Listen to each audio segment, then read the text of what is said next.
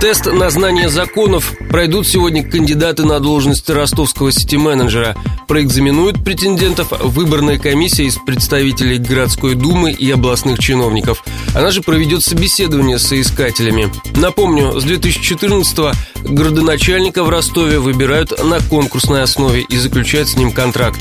Прием заявок завершился на прошлой неделе. Документы подали 7 человек. Действующего главы города Сергея Горбаня среди них нет.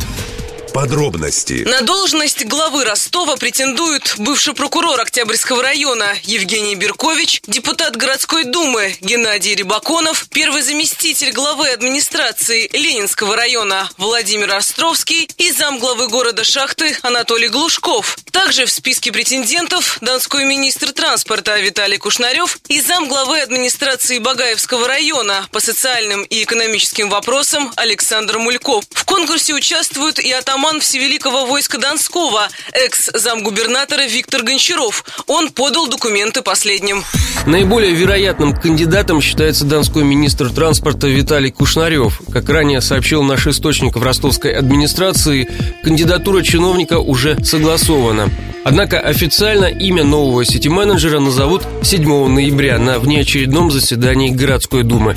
В этот день по контракту истекают полномочия у нынешнего главы Сергея Горбаня. Он же сейчас в служебном отпуске.